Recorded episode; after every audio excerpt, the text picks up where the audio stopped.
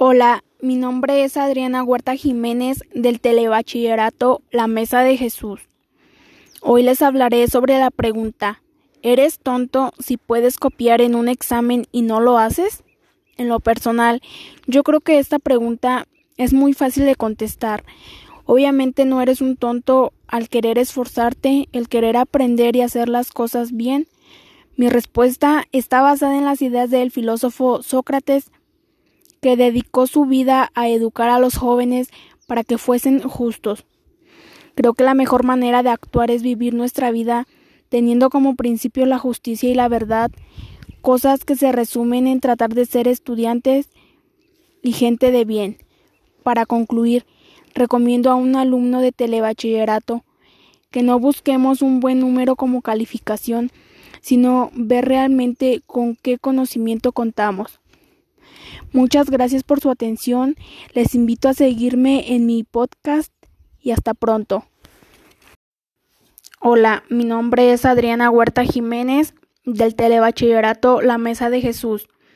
Hoy les hablaré sobre el tema especies de dinosaurios que dominaron México. Lo interesante es de que existen siete tipos de dinosaurios con nombres como Cintarsus, Gorgosaurus, Almosauros, la Bocanía, Centrosauro y Critosaurus. ¿En qué parte de México fueron encontrados fósiles? En Baja California, Chihuahua y Coahuila y dos localidades de Puebla. ¿Qué características físicas tenían estas especies?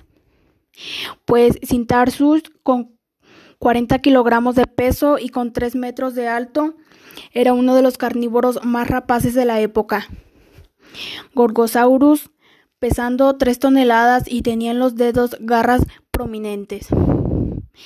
Eh, otro dinosaurio que se desconocía su nombre, de una altura que no superaba los 2 metros y pesaba de 20 a 35 kilos. Almosaurus gran herbívoro con una longitud de 21 metros de longitud, pesando más de 30 toneladas. La bocanía carnívoro no se sabe el peso exacto, pero se estima que se superó la tonelada y media. Centrosauro, especie cornada herbívoro que alcanzó las 3 toneladas de peso con una longitud aproximada de 5 metros. Critosaurus, vivo hace 70 millones de años y se conoce comúnmente dinosaurio pico de pato. Para concluir, pienso que gracias a los geólogos de la Universidad de Berlín comenzó la tradición de búsqueda paleontológica en el país. Muchas gracias por su atención, les invito a seguirme en mi podcast y hasta pronto.